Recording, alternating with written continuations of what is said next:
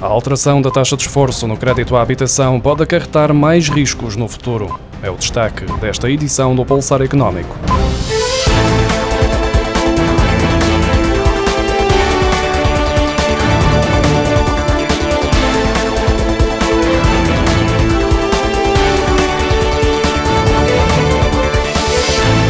A Associação Portuguesa para a Defesa do Consumidor alerta que a revisão da taxa de esforço no acesso ao crédito à habitação poderá dar origem a mais riscos no futuro, além de que é urgente que sejam criadas medidas que ajudem as famílias a pagar os créditos. A DECO reforça que as famílias que recorram ao crédito à habitação devem fazê-lo de forma responsável e tendo em conta a capacidade financeira. Estes alertas surgem depois do Banco de Portugal ter anunciado no fim de semana que vai rever o cálculo da taxa de esforço nos novos créditos à habitação para que mais famílias possam aceder ao financiamento para a compra de casa, ou seja, vai aliviar o critério fundamental para a aprovação do crédito, que poderá aumentar o risco de incumprimento em agregados com rendimentos mais baixos ou que acumulem créditos. Para a DECO, a preocupação neste momento devia ser com as famílias que estão a pagar a casa, que têm assistido a subidas consideráveis das prestações devido à escalada das taxas de juro e que já estão em risco de entrar em cumprimento. O Gabinete de Proteção Financeira da DECO está a receber cada vez mais pedidos de ajuda ajuda por parte de famílias com dificuldades em pagar a casa e que, da parte dos bancos, continuam a existir muitas resistências em dar soluções, havendo já famílias a colocar as casas à venda porque não as conseguem pagar. A taxa de poupança dos particulares na zona euro fixou-se nos 14,1% no primeiro trimestre, o que representa uma estabilização face aos 14% observados no trimestre anterior.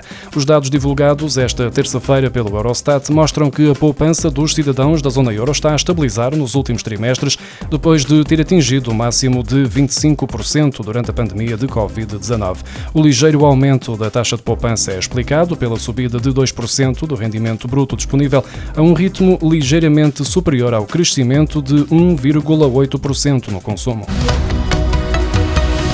A taxa de inflação entre os países que compõem a Organização para a Cooperação e Desenvolvimento Económico está a abrandar há sete meses consecutivos e, em maio, o índice de preços no consumidor nos 38 países fixou-se nos 6,51%, menos 86 pontos base face aos 7,37% registados em abril. De acordo com os dados divulgados esta terça-feira, é a primeira vez desde dezembro de 2021 que a taxa de inflação média dos 38 países da OCDE baixa dos 7% e é também o valor mais baixo dos últimos 17 meses.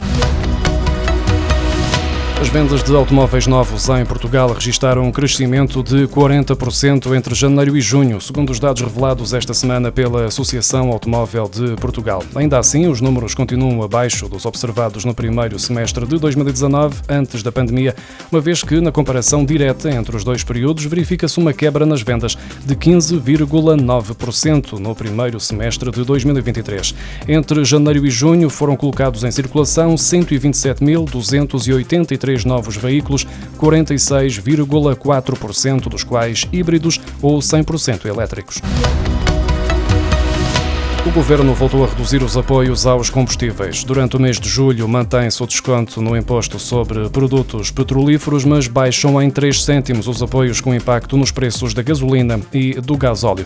A redução da carga fiscal passa a ser de 25 cêntimos por litro de gasóleo e de 27 cêntimos por litro de gasolina em julho, como indica o comunicado do Ministério das Finanças. Em junho, foi aplicada uma redução de 28 cêntimos por litro de gasóleo e de 30 cêntimos por litro de gasolina.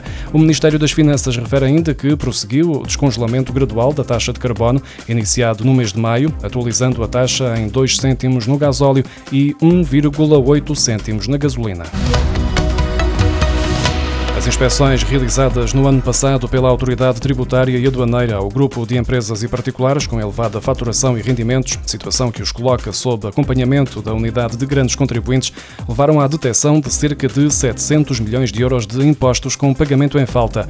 De acordo com o relatório sobre o combate à fraude e evasão fiscais e aduaneiras relativo a 2022, das correções efetuadas, onde se incluem as regularizações voluntárias, mais de metade referem-se a questões relacionadas com IRC, enquanto enquanto as do IVA representam cerca de 43%. As restantes têm sobretudo a ver com imposto do selo e IRS. Em 2022, a unidade de grandes contribuintes acompanhava 4.818 contribuintes, menos 105 do que no ano anterior, entre os quais 1.602 particulares, o mesmo número de 2021 e 3.216 empresas.